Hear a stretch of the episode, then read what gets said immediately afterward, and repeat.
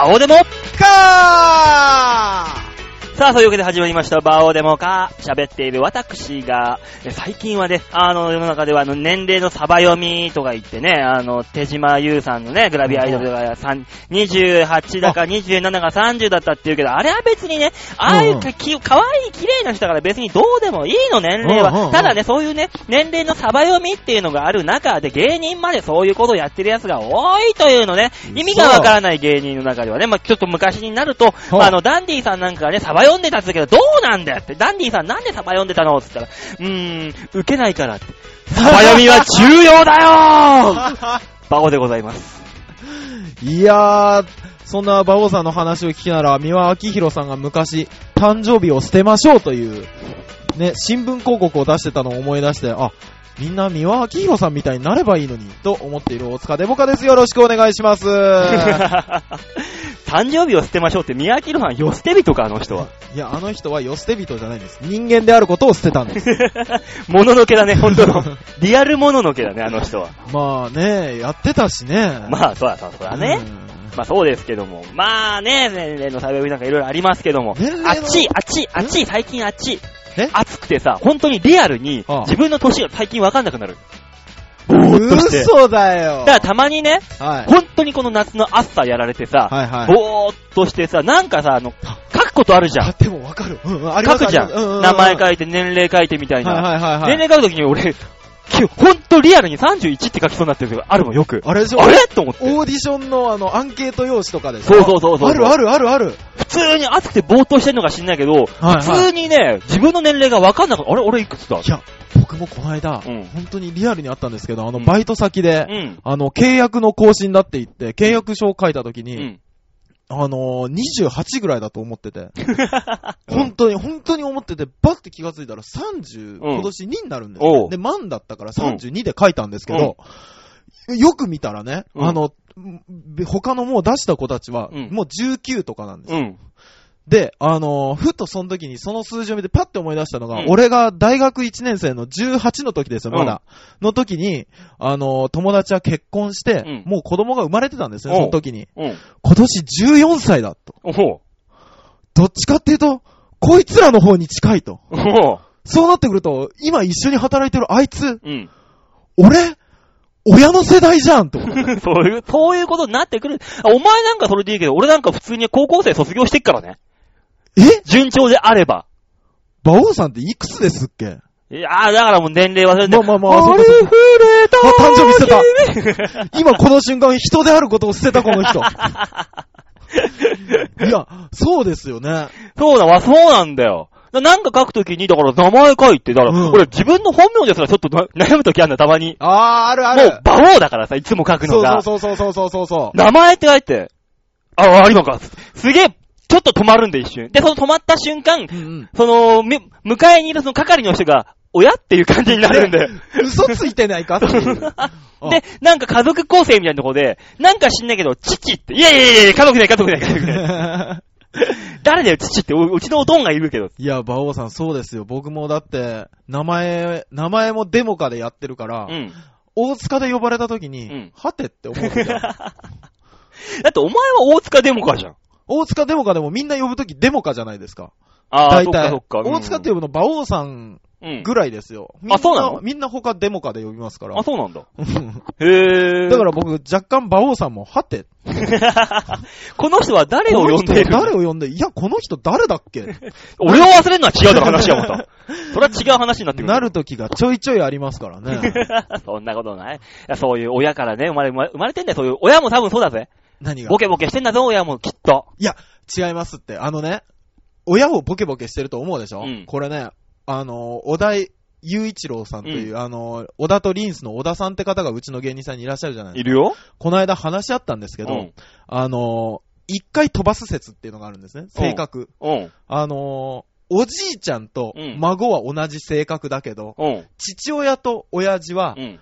あの、親を見て育つから、うん反面教師になるんですよ。うん。だか、ら、おじいちゃんが、あの、そういうボケボケした性格だと、お父さんは反面教師しっかりしなきゃと育つ。で、そのしっかりした父親を見て、孫はこの場合子供になるんですけど、うん子供はあんな性格だと面白くないと。遊びが少ないとボケボケした性格になあ、る。なるほどね。で、そのボケボケした孫を見て、さらにその子孫たちは、を繰り返していくっていうのうで、ん。小田さんああいう性格じゃないですか。うんあのー、まあ、ズ、ズボラじゃないですけど。まあ、破天荒というか。破天荒というかうんね、あのー、そういう、まあだから、お小田の親は、もう公務員とか銀行員とかそのクラスのバッチリした人なんだろう。しっかりしてらっしゃる方で おじいちゃんってどんなか、人だったって、うんおばあちゃんに聞いたらしいんですよ。うんなんかね、いっつも嘘ばっかりついてる人だった。うわぁ当てはまる 佐々木くんこれは学会に発表だよです。誰が佐々木くんだよ。助手です。心の助手です。まあうはいちの親父は、確かに真面目な人だな。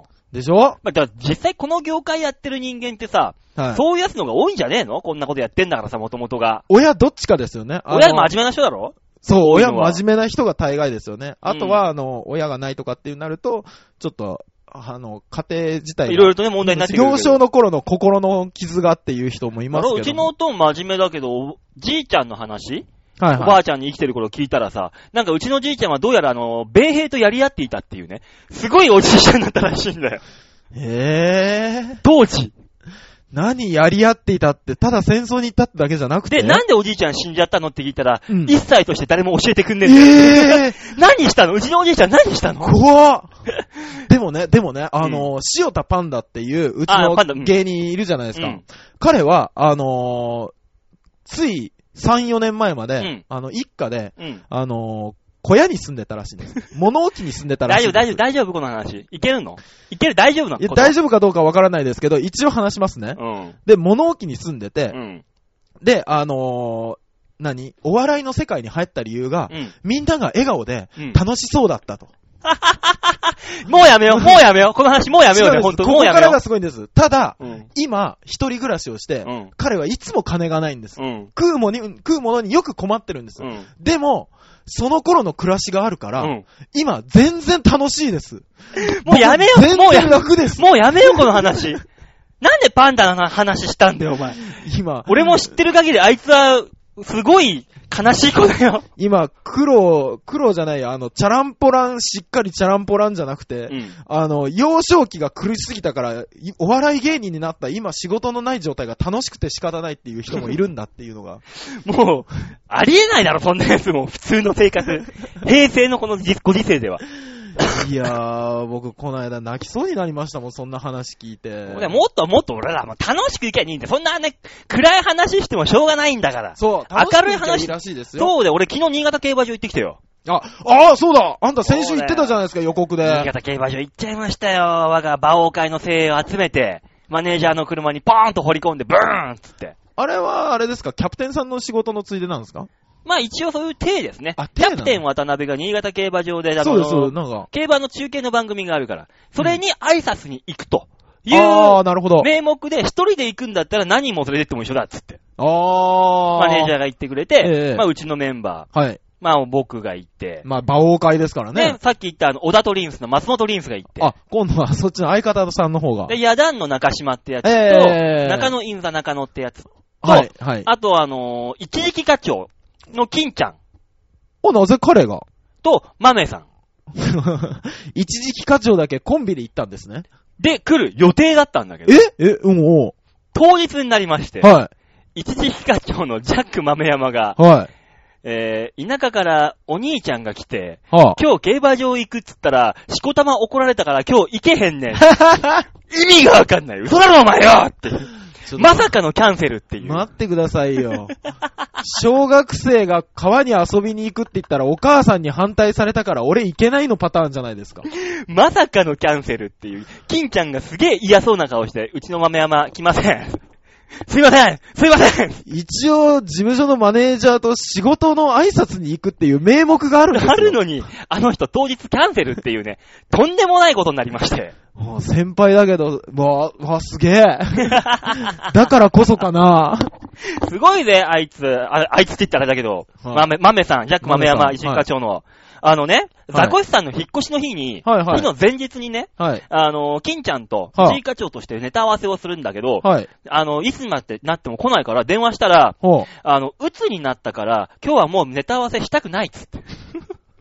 うわでも、次の日、ザコシさんの。引っ越しに、を手伝いに行くって用事ががっつり入ってたのよ。はいはい。それ忘れてたのよ、マメさん。おうおうおでも前日鬱になったから、はい行きたくないって言っちゃった手前、どうしようと。ちょ、待ってください。鬱になった人間が鬱だから行かないって言ったのに、どうしようって何ですか？だからそうもう、次の日に、うんザコシさんの引っ越しの手伝い行かなきゃいけないだろ。この鬱な気持ちをどうしようってことですか？違う、嘘に決まってんだもん、お前よ。お前、バカが話聞いて、流れよ、お前。察しろよ、お前、そこら辺はよ。そこはっきりさしとか。かないとさ、俺らがただ歌わなくてるだけだけみたいになってるじゃん。俺が今こんだけ喋ったら分かんだろ、大体嘘だろって。分かってたよ じゃあ、そう乗ってこいよ、お前、話。伝わりにくいから、お前は。マメさんの性格上分かってたよ。で？だからどうしようとは。あさっきも昨日、金ちゃんには、え鬱になったからもうねネタ見せ、もうめんどくさくて行きたくないと。言ったのに、行った手前、次の日もう引っ越しどうしようと。はいはいはい。いろいろ自分の中で鬱の症状を考えたんだろうね。うん。当日、マスクをしてきたんだ。映ったらダメだからね。うつの症状でマスクをしてきました。意味わかんねえ、もう。ありえないもん、あの人。人。面白い。そんな人がね、うん。昨日こ、こず休ま、休んで、で、まあまあ、新潟競馬場にみんなボーンと行きまして、はいはいはい。4時間半かけてさ、はいちょっと途中渋滞もあって、うん。まあ、行った瞬間、もう、車内でね、もうはい。1レース2レース間に合わなかったんだよ。ああ、そうでしょうね。もう11時ぐらいになってたから。ええ。あ、もうじゃあもう、とりあえずネットで買おうっつって。ほうほネットでみんなでね、わーって買って、うんこれあれがあれだっつって、わーっつって、でうん、結果出ましたう。。ほう。第1レース出ました。ほう。中島、激震ほう。中野稲中野、激震ほう。マスモノリンス、激震ほう。馬王、一点的中つって、車の中で、バーンって。へえ。これが、この日のピークでした。もう聞かないようにしよう、この話。その時の盛り上がりが、その日の一日のピークだった。なるほどね。で、まあ、競馬場着きまして、わーって遊んでう、ん。ね、な、なんだかんだやって、わーなんだかんだなんだかんだあって、ええうわ最終レースの第4レースの時、はい。ね、馬券を買いに行ったんだよ。ほう。ただね、あのーあそこのね、新潟競馬場って地方競馬場特有なのかな、やっぱ。ほうほうほう。地方競馬場特有通りで。あのーもう、人間の最後が見える。だよな、なんかもそうなの？う、もう、地方競馬場って僕のイメージだけ言いますよ。うんなんか、地元の人たちうん、がこう、盛り上げるの半分、うんお金欲しい半分で、うんこう、なんか、和やかな、牧歌的なね、うん。感じなんですけど、うん違うの？最終レースは、うんもう、券売所のあたりがカオス。まずね、はい。最終レースのあたりで、うん。あの、馬券会に行ったら、おっさんがね、うん。あのー払い戻し機に、ほ延々と、あのー馬券の束を入れてるんだよ。ブイーン、ブイーン、ブイーン、ブイーン。的中していません、的中していません、う。的中していません。ブイーン、ブイーン、ブイーン。延々と入れててはあ、最後入れ切った後に、うん全部、的中していませんって全部出てきて、あその1枚を取って、うん。その窓口をガンガンガンガンガンガンガンって叩いて、うんおばちゃんが何ですかって言った瞬間に、なんでこれ当たってねえんだよ当たってねえから当たってねえんだようわー、怖うーわ怖いなーと思って馬券買って帰ろうとしたら、今度はそのは、向かい側の壁、白い壁に、うん。頭をコーンってぶつけたから、ブツブツブツブツブツブツずーっと言ってるおっさんがいて、うわー怖えよ。終わってるよゾンビだよ。なんだよ。って戻ったらうん、松本リンスが、うん。もうあかん、もうあかん、もうあかん、あーここにもいたーって、中志が帰ってきたら、中志ってパッて見たら、あー今のは取れてる、取れてるんだ、おい今のは告げ取るんだ、今取るんだって、こいつも終わってる で、中野がパッと方見たら、ほ11レース取れてたよ。取れてましたよ。あのレースは僕取れてたんですよって。ずーっと独り言言ってんの。中野どうしたお前って言ったら。11レース僕今絶対取れてたはずなんですよ。で、そうなの？何点取ったん ?1 点買えばね、はい1点足せば取れてたレースだったんですよって言うんだよ。ああ、そうなの？うん、何点買ったの ?5 点買いました。おい、もう外れてんだじゃん、もうそれ。5点も買ってて外れたよ、もう外れてよ、お前よ。う。いやー、もうみんな顔怖い。ゾンビみたいな人もみんな。大丈夫なの？俺と金ちゃん二人で、こいつら怖いよ。やばいぞ、こいつ。こういう風になっちゃダメだよ。金ちゃん、ビール片手に。そうですね。もう満面の笑顔。いやー、もう本当に最後の最後の場所なんですね。びっくりした。もうみんなも、俺もう何万負けだ、何万負けだってあいつら言って。俺だけだから、あの、勝った分だけで遊んでたから、うん。もう別にプラマイゼロぐらいで、ええ抑えてて遊んでたんだけど。で、俺、俺だけね、その、新潟競馬場名物の、ほうほう。あの、豚串ってのがあるんだよ。ああ、そういうね、地方の美味しいもんがありますからね。俺もう1レースで勝って勝ったからさ、ああーし、マネージャーも含めて全員おごりますわおーうわーっつって、豚串なんか300円ぐらいだろうなと思ったら、うんあのー、30センチぐらいの串に豚がバーンって入ってて、うん1本600円で3600う円持ってます。ーおー行った手前もうどうしようもねえやつって。ね3600円出したら、他のみんな全員大爆笑。高えっつって。馬王さん、時々値段も見ずにそういうことしますよね。うわー。俺的には楽しかったよ、すっごい。いや、まあまあまあまあ、あの、みんな楽しかったでしょ ただ全員ゾンビだったけどね、うんもう帰りはもう。う。みんな死んだような顔をして楽しかったでしょ。もう、うんそんだけ遊べれば十分でしょ。面白かった、でも。へー。楽しかったわ、また行きたい、新潟。新潟以外でもいろんなとこ行きゃいいじゃないですか、他の競馬小倉場。も行きたいんだけど、遠い、さすがに、北九州は。ああ、そっか。だからね、あの、次福島。来、来月、あ、来月じゃない、来年。ああ、来年来福島月じゃなくて行きたいねですか？いや、もう終わったもん、福島開催終わったかあ、ら。終わったんだ。次、あの、来年の開催になるから。ああ。来年の夏は福島競馬場行きたいなって。頑張ろう、東北ですよ。いや、馬王的にもそれこそ夏に一回北海道とかみんなで行ってみるとか。高いんだよ、また。なんだったらもう北からですよ。馬王会珍道中を見せてもらうとか。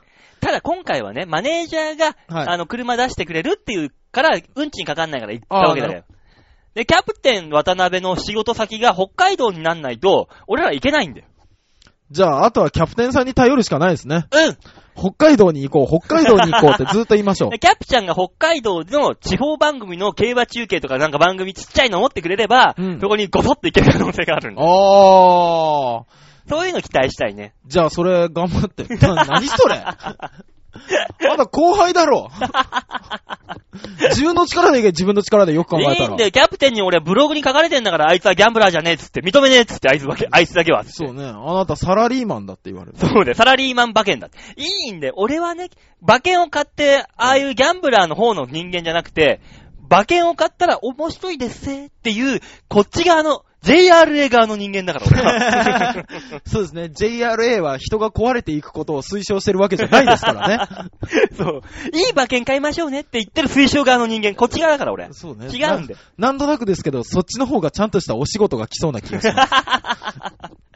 まあそんな話もね、おいおいはいまだまだいっぱいで、この振動中の話あるんで、はい。まあ機会があればどっかでね、ええ、していこうかなと挟んでください。挟んでいきいきますんで。はい。よろしくお願いします。はい、というわけで今月、今週もね、暑い暑い夏ですけども、ほうほう。皆さんは涼しい涼しい、冷房の効いた、ね、お部屋でこれ聞いてるんだと思いますから。はい。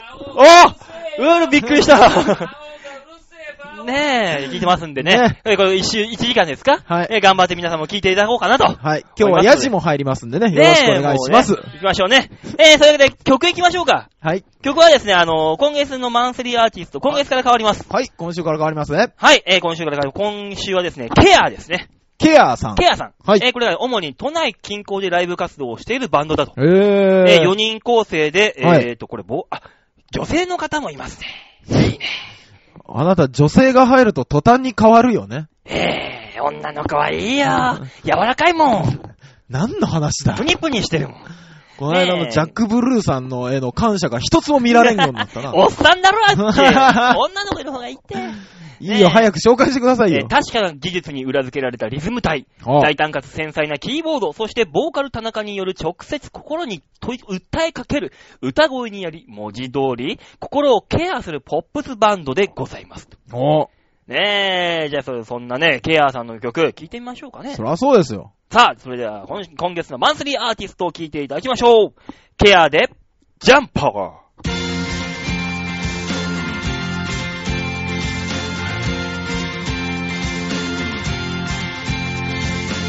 やれないやるだけ湧いてくる問題に打ち負かされて一人を吹けゲームに身を委ねる。セッティングして固めてものいびきって踏ん張りが効かずキャラなのよ。うに遠くに飛べずにいる。気づけば夜も明けてて我に帰りやせる。力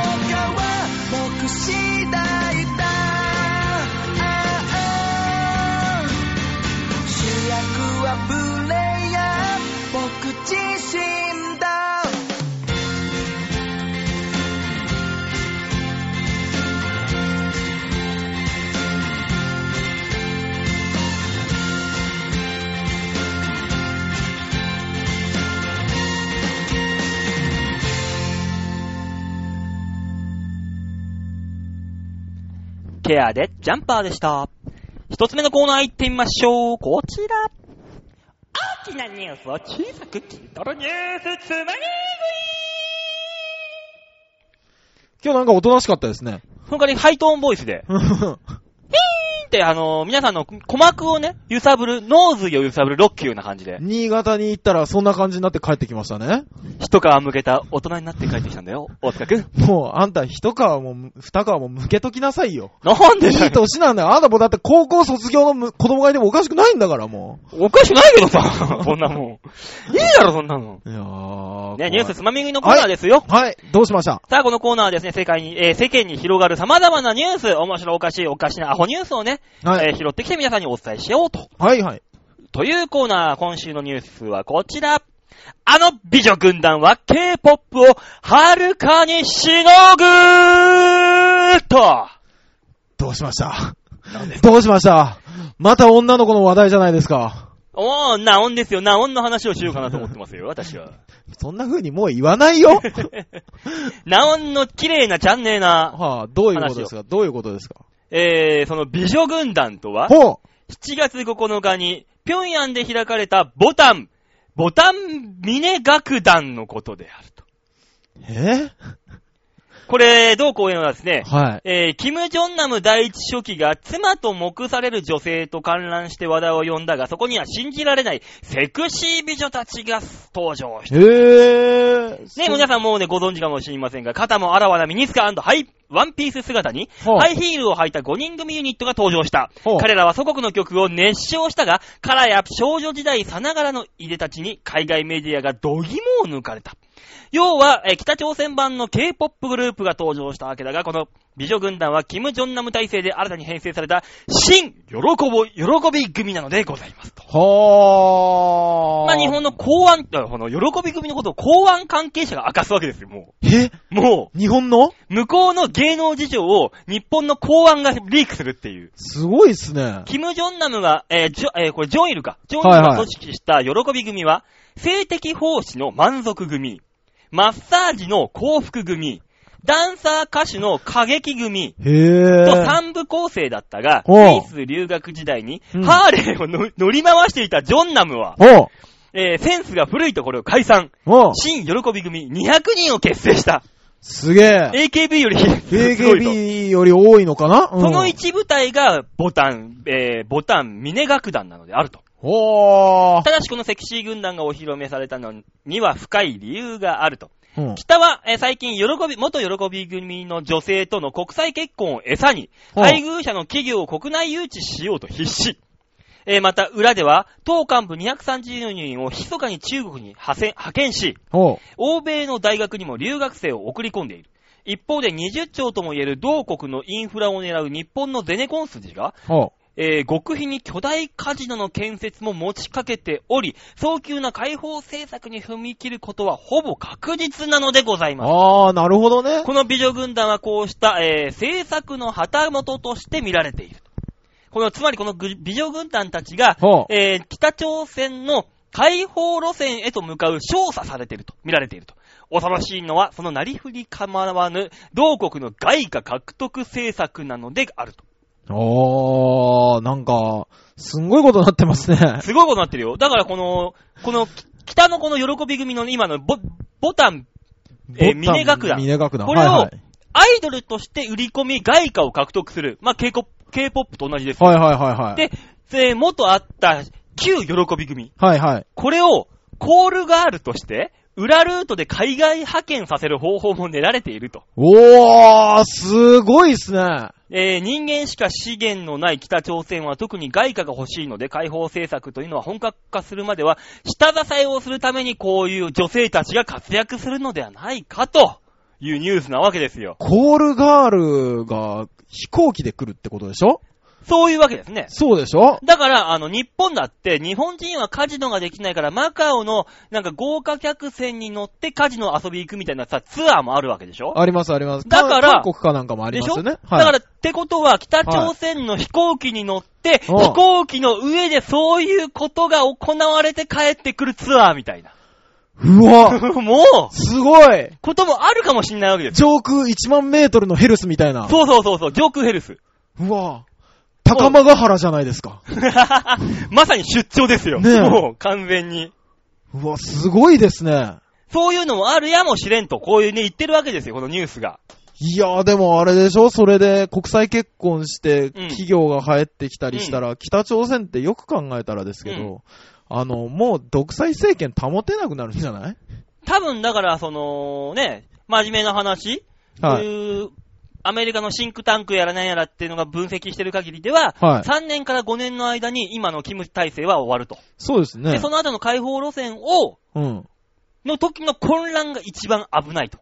あー、だからなるほど。崩壊する前に、はい。韓国か中国か何かしらがこう絡んで、あそこをどうにかしとこうっていうのが今の裏でやられてる規定路線らしいんで。へー。本当にだから崩壊した直後が一番危ねえから。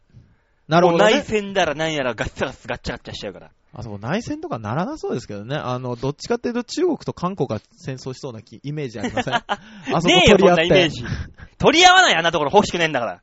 解放するためには、あの、東、南北統一するために何十兆、何百兆ってお金必要ってなってくんだから。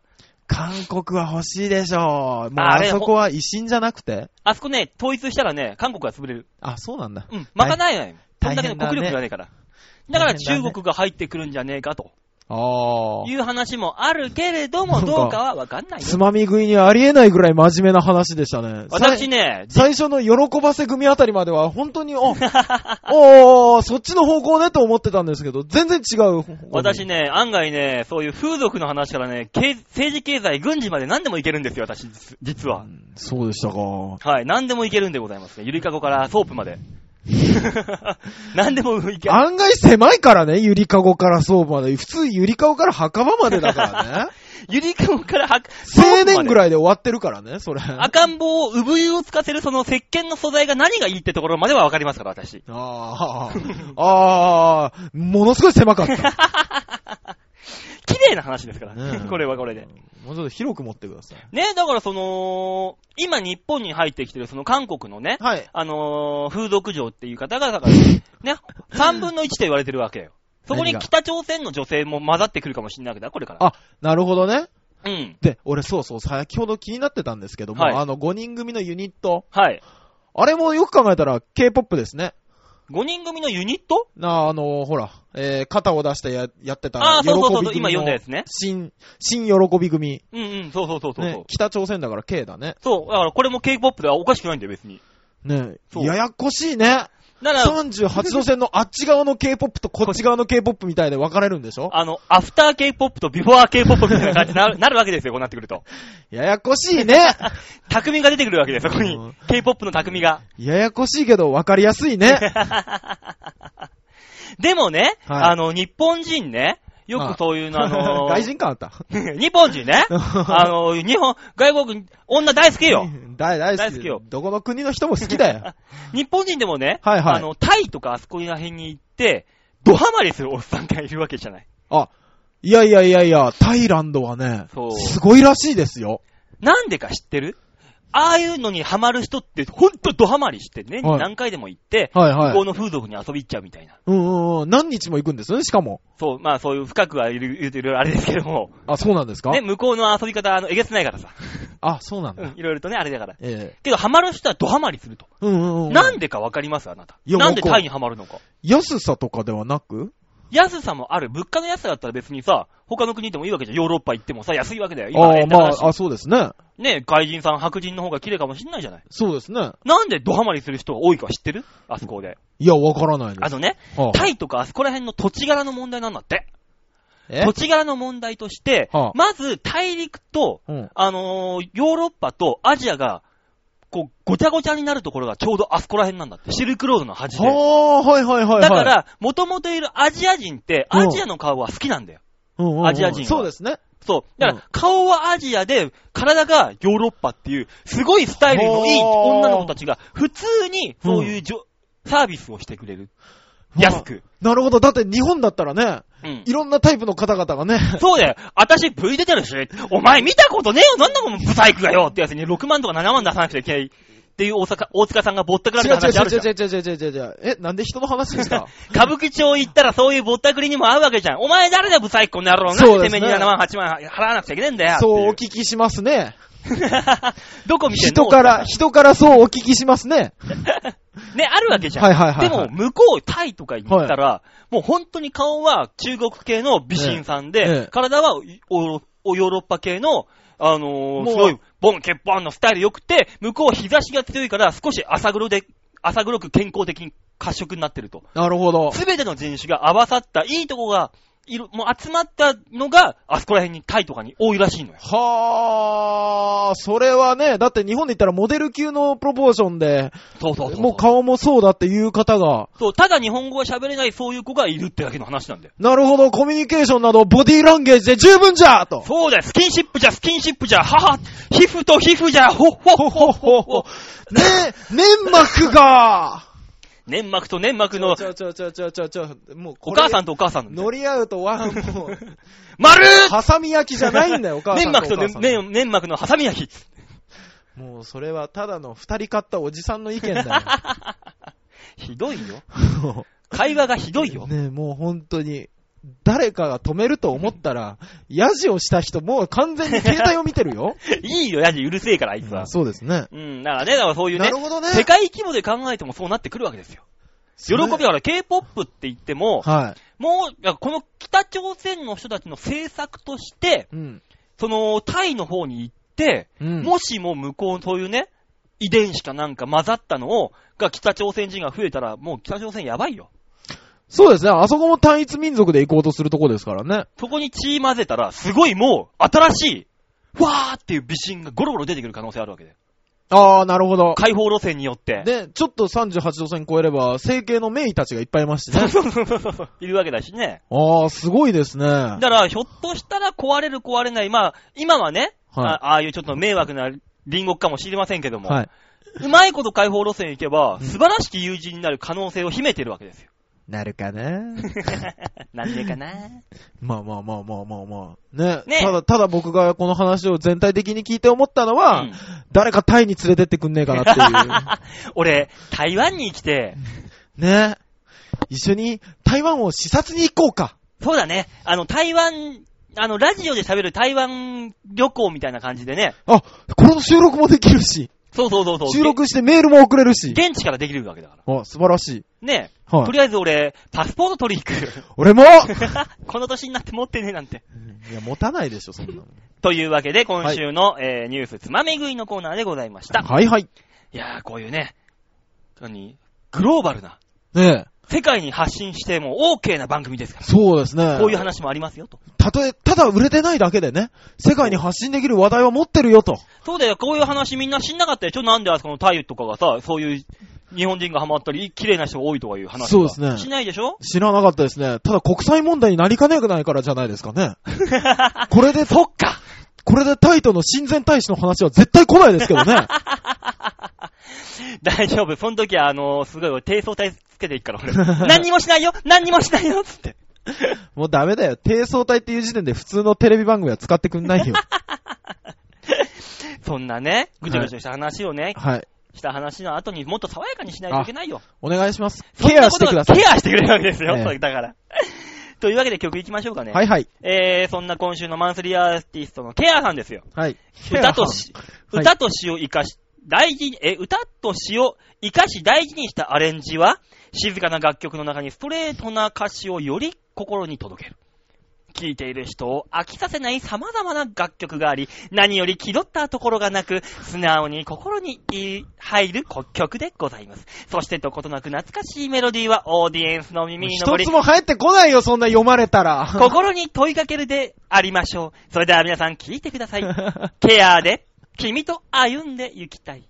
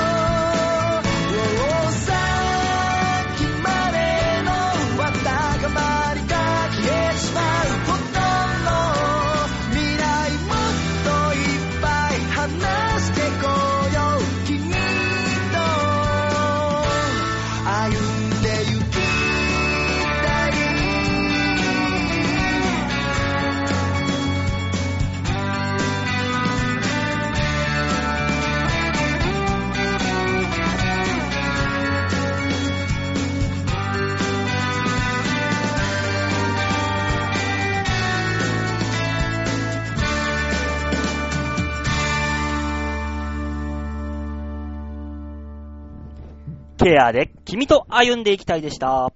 続いてのコーナー行ってみまっちゅこっちゅ可愛くないシャッターチャンスバオちゃんプリティあの、顔面だけ殴らしてもらっていいですか？ー なんだよ。なんだよ。なんなんだ？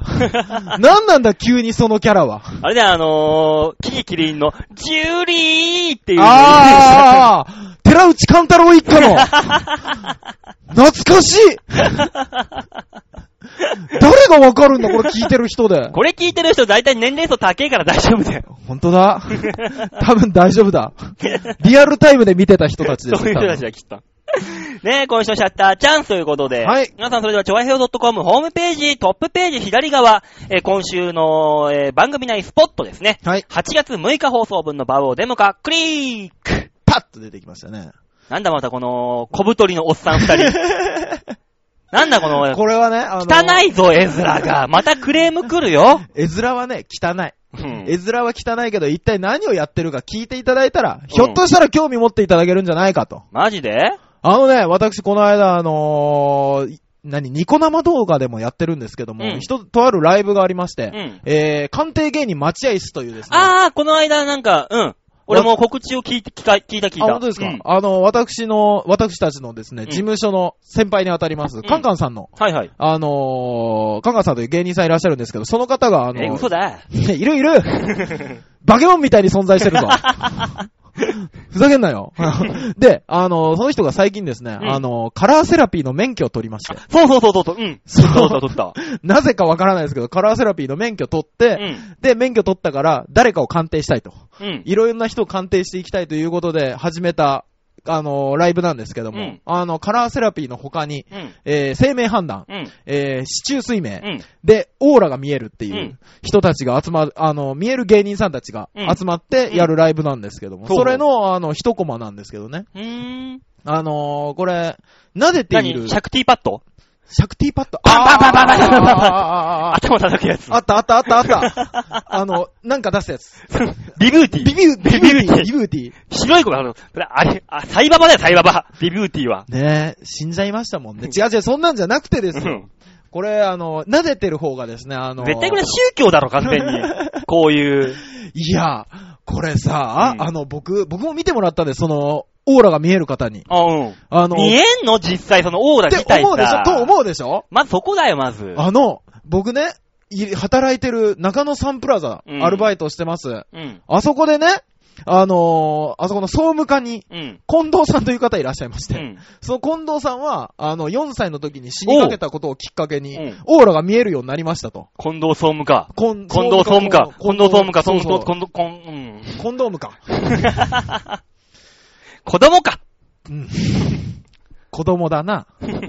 でね、うんあの、そのオーラが見える人に一回見てもらったことがあって、うんその時に僕は紫ですと言われたんです。お、エロいね。紫はね、あの、エロくはないよ。エロいね。仏と同じ色よ。嘘ほんと。なんかね、慈悲に溢れてるらしい。みたいな、そんな優しい感じのやつ確かにねなんですよ。、女にね、もう、博愛だもんな、お前は。それ、それはね、あの、穴がね、何でもいいんだもんな、お前。あ、ちょちょっと待ってそれはね、もうちょっとしたら出てくるから。そうなの？あ、ごめんなさい。すいません。最後の方にするやつだからやめてもらっいいだっててもう紫のオーラをお前が持ってるって段階で、イコールその話に、まもう直結されるラインがペまだ、ーンって。まだあるから。まだこの後占い何個もやってもらったんだから。結局そこだもん、バーンっていくのは。直線距離を行かないで。ちょっとでいいから泳がして。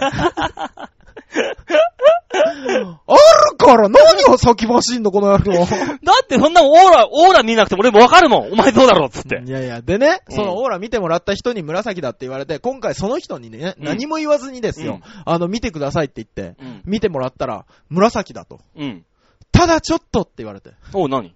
あの、濁ってますって言われて。うん。えって言ったら、あの、多分、言いたいことをうん。言えずに結構溜めちゃうタイプなんで、うん。あ、あの、言わないとうん、どんどん悪い気が溜まってきて、うん。結局今濁ってますから。どんどん言ってください。だから僕ね、今回からね、あの、もうちょっと思ったことを言えるような、うん。そういうまっすぐな人間になろうと思います。何？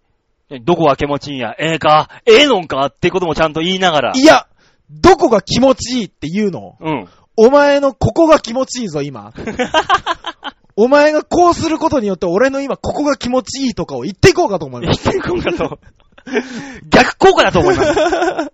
女性ドン引きだと思います。ただ僕だけが、僕のオーラはどんどん浄化されるかと思います。ふわーってどんどんき、綺麗な大塚になっていくんで。ちょっと歯が痛いとかって、正直に言っていこうかな。いや、それはどうでもいいよ。いや、あのー見えるらしくて。で、今この撫でられてるカンカンさんの写真なんですけども、うんあのー撫でてるのが北の、オフィス北の所属のカンチャマという芸人さんなんですけど、はい今この人が非常に、うん。あのーノリに乗ってると。え？そうなの？そうらしいんですよ。全然受けてないじゃん。オーラ的にね。あ、俺だけに？ね。あの、ゴミ太郎とかやってるから 全然受けてはないらしいんですけど、そうなんだ。あのーオーラ的に乗ってるらしいんですよ。ほだから、あのーキャプテン渡辺さん、うちの事務所のいらっしゃるじゃないですかう。。うん。キャプさんは、あのーずっと、うん。あの、このカンチャマとうんトークライブをやってて、うん。で、パパーンと、トークライブを始めてちょっとしたらパパーンと上に上がってあの、R1 の決勝が決まったと。うん。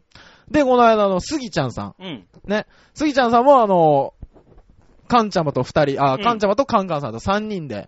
あのートークライブを始めて、うんまあ一年ぐらいで、うん。またあの、R1 でパパーンと今のところに行かれたと。おう。自分で言われてます。うん。踏み台芸人だと。そんないいもんじゃねえよ。たまたまだよ。歩くパワースポットだとおっしゃってます。そんなもんじゃねえよ。ね。で、ガンガンさんが見てもらったらですね、あのー黄色なんですって。黄色っていうのはうん強くて生命力に溢れて明るい色だと。あ、わかるわかるわかる。ねで、そういう性格だし、そういうオーラなんです。ただ、うん。顔の前に、うん。あの、なんか灰色のうん。強い恨みがありますって。恨みのオーラがなんかもやもやしてんですって。うんだから顔がよく見えないって言われて。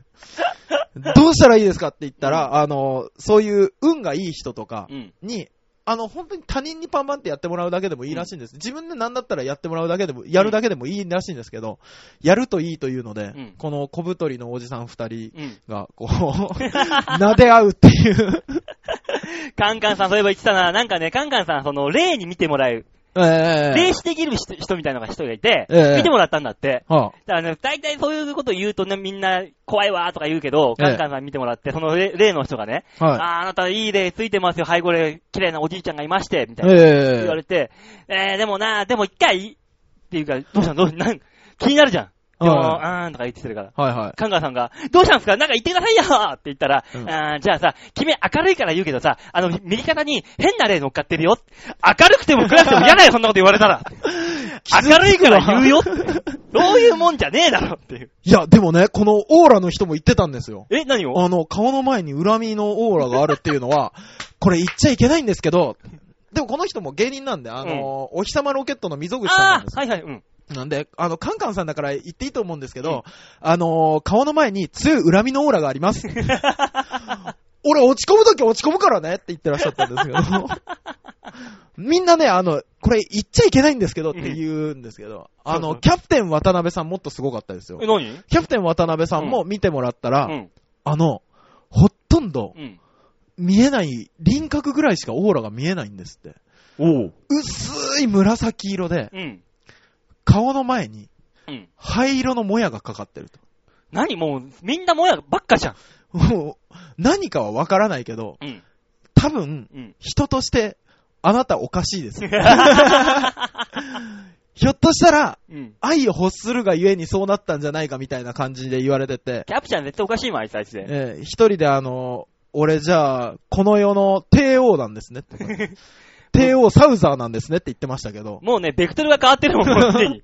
もうどうしていいか分かんなくなって言われて。もしくは剣王かもしれないみたいな言ってたん完。全に違う方向行ったな。だとしたら。いや、で、今売れたのは、あのー本当に、ひょっとしたらカンチャマをうん。踏み台にし、乗り物にして行っちゃったのかもしれないって言われてう、ん。でカンちゃまが、よっしゃ、俺の言った通りやって喜んでらっしゃったんですけど、へえぇえあのーこの時代の国王号だと呼ばれてましたよ、カンちゃま。でですよ、そのカンちゃまに僕見てもらったんです。大塚デモカという名前を。ああ、せあの人生命判断できるね、生命判断できるから。うん。見てもらったらですね、あのー僕の名前が、うん。モテるんですって。ほー。女性に非常に振り向かれる画数なんですって。まんまだね。ね。うん。で、あのーモテるんだけど、うん。お前、うん。中年からうん。晩年にかけて、うん。この世のものとは思えぬ絶世の美女をうん。支配するって言われて。よっしゃーって言いましたよね。うん。うん。そんな判断受けたよっていう話なんですけど、あれ思った以上にピンときません？その前にもっといっぱい山あったもん、いくつも。うん。でも、で、お前のところの話だけ谷だもあれ？おかしいなん。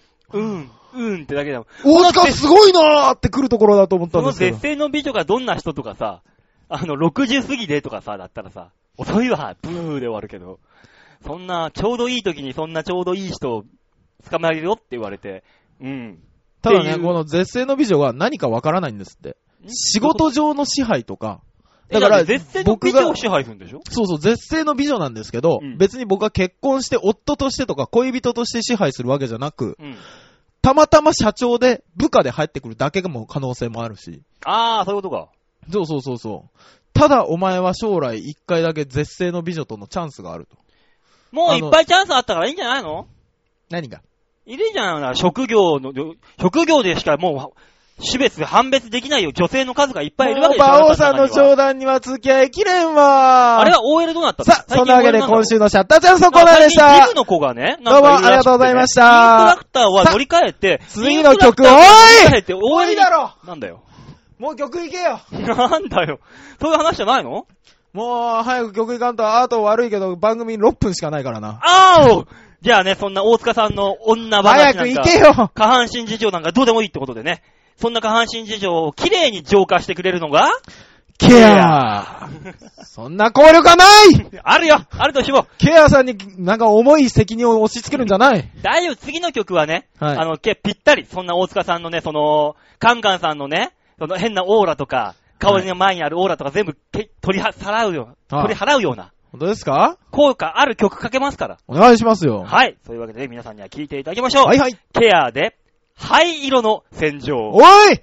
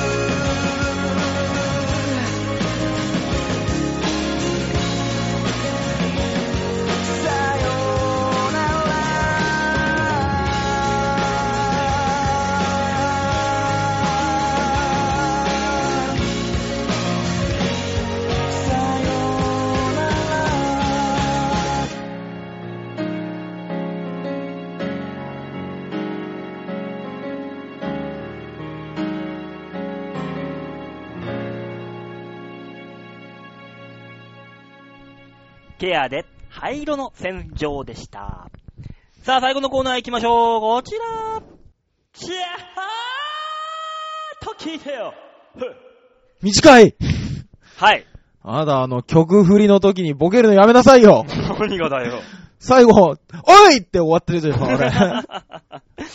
はさあ、ちょっと聞いてよ。最後のコーナーでございますいよ。、お願いしますえ。ーこちら皆さんからのメールを頼りにこのコーナーを進めていこうと。そらそうです。皆さんのメールが頼りになっております。はい。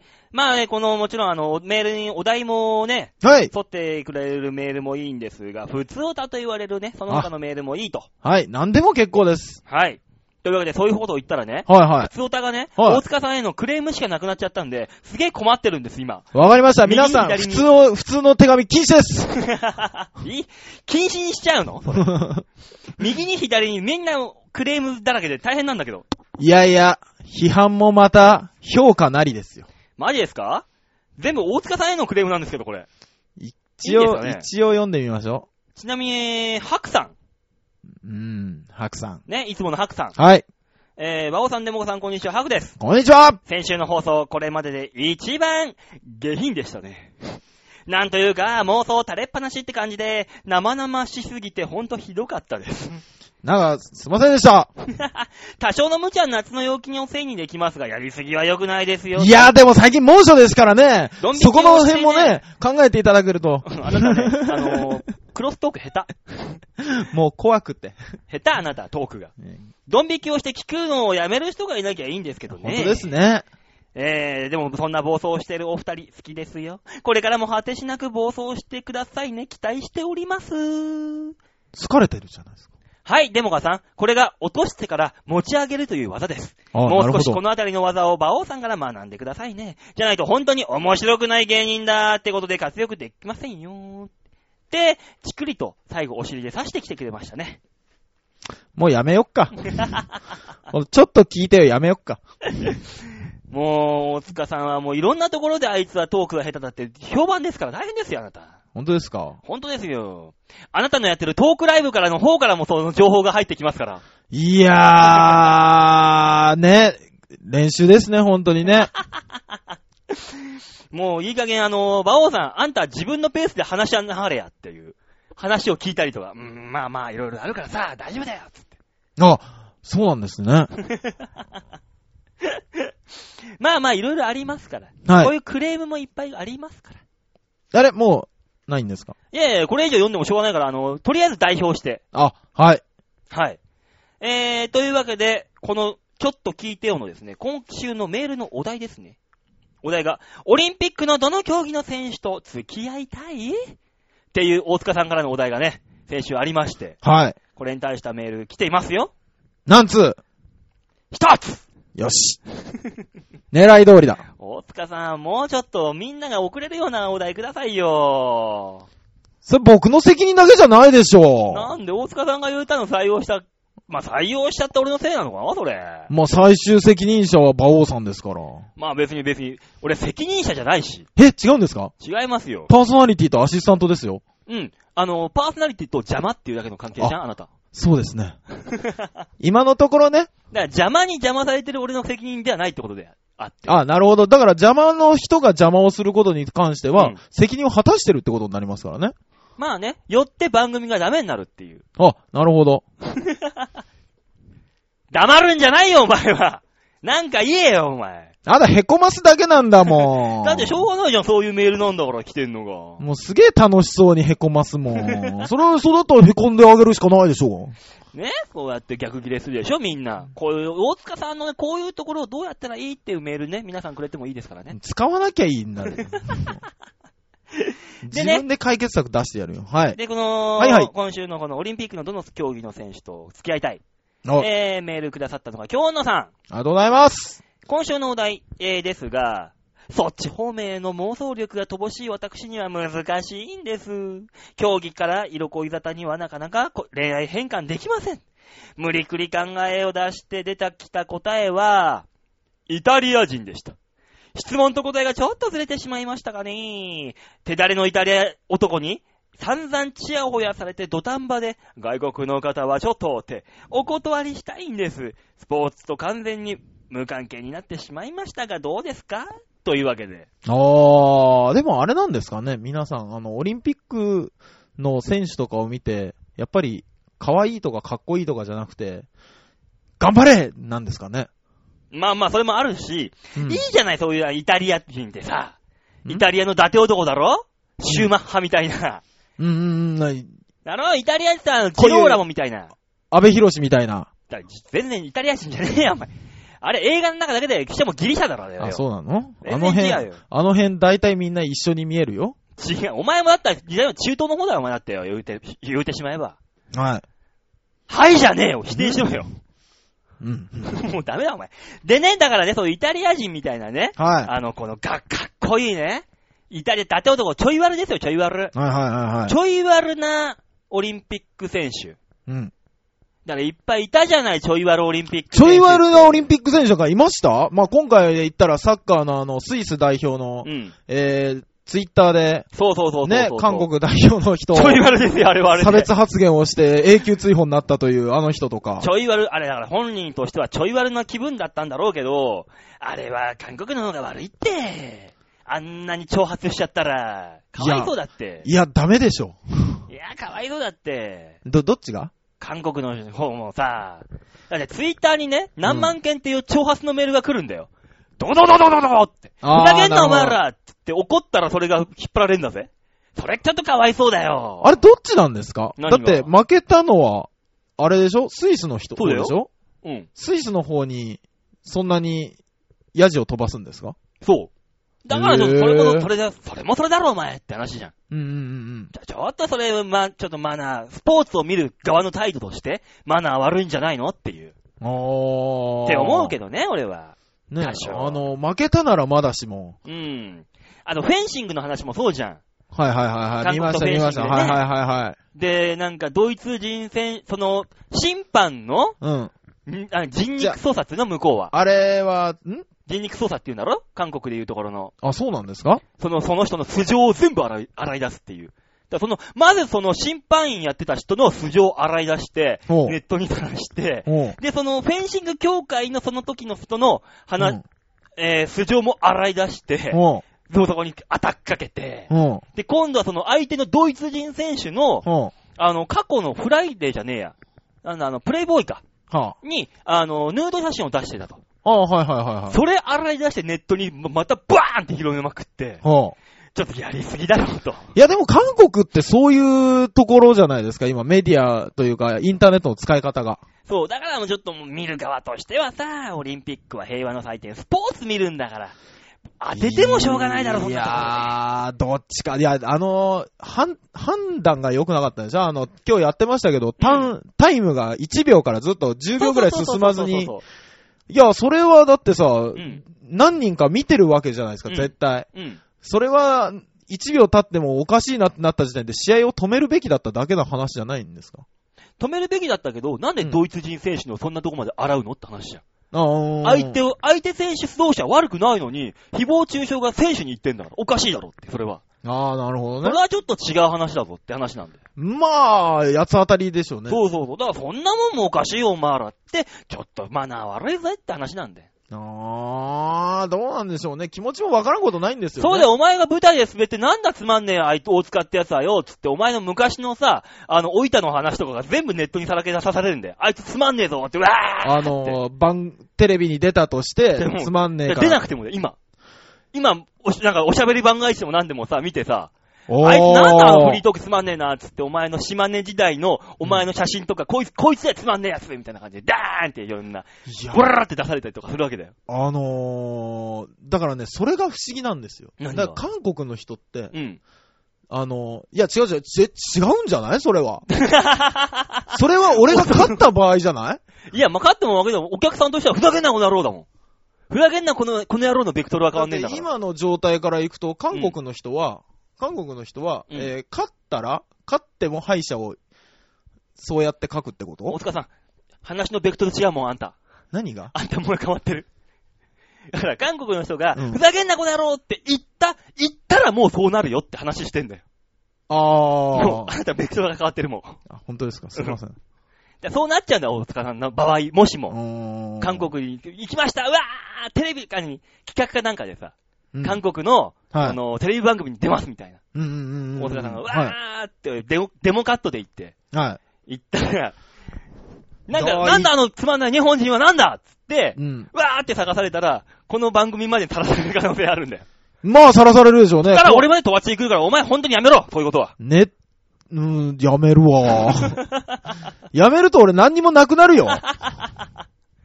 何このコーナーは。このコーナーだけで十分だよ。なんだ十分だよって。大塚殺すにナイフはいらぬ。ただこのコーナーやればいいですよ。わざわざネット使わなくてもネットで、この、あのつまんない大塚の子供の頃これだぜっつって、うわーって広まるんだぜそう。そうそうそう。あいつの母親これだぜっつって。いやー、だから、韓国、ほら今自、自殺とかがあったじゃないですか。あのん、誹謗中傷で自殺のあれがすんごいっていう。あ、向こうのあの、そうそうそう女優さんとかね。そうそうそうそう。いや、あの辺を鑑みても多分そういう使い方するんだろうなと思いますけどね。怖いよや、使い方がそういうさ、攻撃、アタックのためにしか使わないみたいな。でもそれはもうあれですよ、国民というか向こうの使い方の文化がそっちなんでしょえ？攻撃するための武器。攻撃するための武器としてはかなり強めのもんなんでしょうなっていう話。だからぜ全部調べようと思ったらバーって調べられるような。まあまあまあまあね。うん。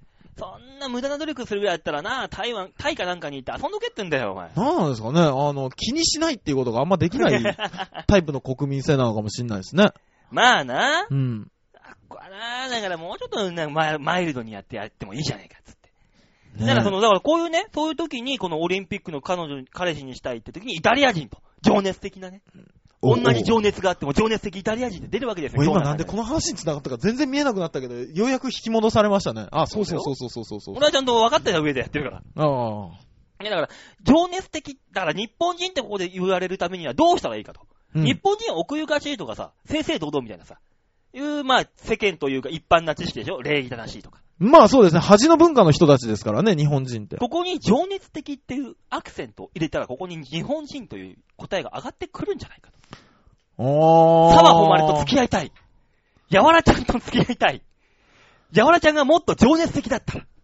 やわらちゃんが情熱的じゃないかどうかはわかんないからね。近くに行ったことないから。だから、だから、情熱的じゃないから上がってこないんだろうっていう体として話してんだから、今。日ああ。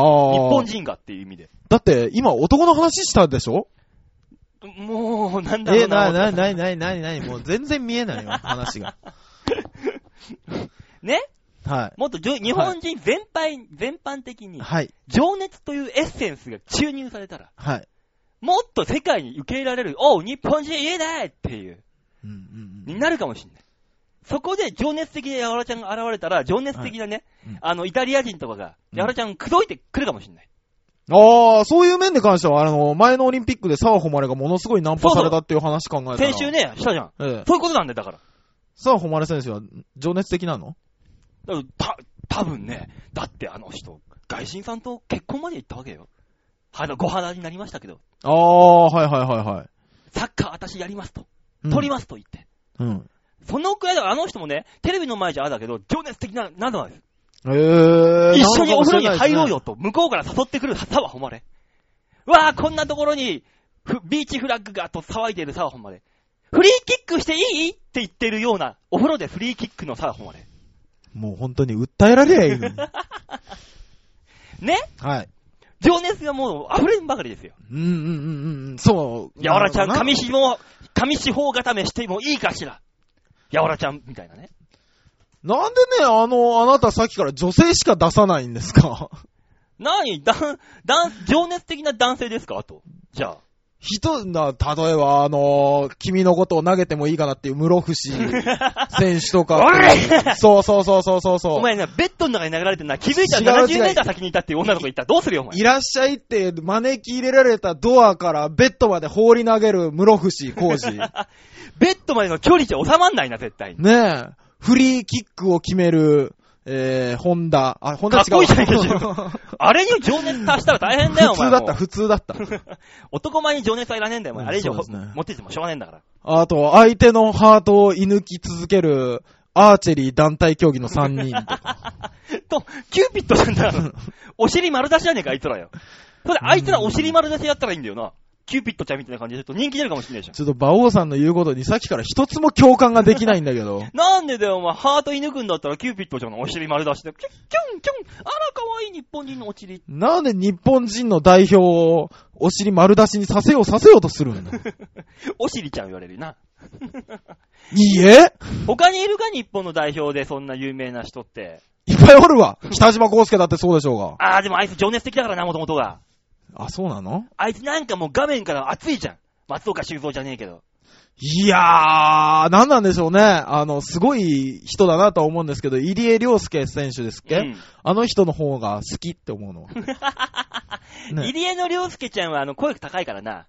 えー、今日も大変でした高いからね、うんあの人。ちょっと高い人ですよね。そう。ねあいつに情熱加えたらどうすんだよ。あの、ハイエーだろ？あの、あの常にこう会場にウィンクしながら泳ぐぞ、あいつ。いや、情熱を加えたら多分、声がより高くなって犬とかしか聞こえなくなるんでしょ。そんな？犬笛みたいな声そうになるの？そうそうそうそう。すげえ高感度マイクじゃないと拾えねえな。そうそう、入江亮介選手の声をものすごく低く加工しないと、誰もインタビューが聞こえないみたい普通の人聞こえないから、え？何？何？な。ね。だでも犬とかはすげえ騒ぐ。わわわ入江が喋ると犬が騒ぐ。いや、犬がさ、夜中の救急車みたいなもんだな。ね、イルカが寄ってくるとか。いいじゃん、マイナスイオン効果があって。そうなんですかマイナスイオンの効果があるんですかマイナス、あ、アルファ波か。うん。アルファ波なのそうだよ。イルカの声アルファ波があるとか言って。な、なんだよ。閉めて。閉めて閉めて。もう、うまいことまとめないじゃねえかよ。ねえよ なんで自分で引っ張ってくみたいな言った後に俺に全部任せようとするんだよ。だってお話ししたいんだもん。だから俺言ったでしょ、コーナー始まる前にもう1時間10秒だからやめなっていうのを。じゃあ最後にね、はい大塚さんのあの、付き合いたい、えー、競技選手、選手の宿題ありましたね。最後で。じゃあ来週の宿題ってことで言いました。これを発表していただいて理由と、はい。で、趣旨締めましょうか。はいピ。シャッと。じゃあ大塚さんお願いします。えー、競泳選手、えー、テコンドーの選手、えー、体操選手、理由を聞いてもよろしいか。股をよく開くでしょ。だからエロが過ぎるんだよお後がよろしいようで。くねえよというわけで今週のちょっと聞いてよのコーナーでした。はい。ダック先週エロが過ぎますよって言ったのにまたそれでか、あなたは。だってそのコーナーのために振ったんだから。なんだよ。そもそもですよ。そもそも、あのーえ、そん、あーまあまあ、そうかな。あのー部活とかあったじゃないですか、高校の時の。うん。で、人気の男の子だったりとかうん。の競技広げた版だったんですけど、うん。イメージ的には。うん。わかります？爽やかとか？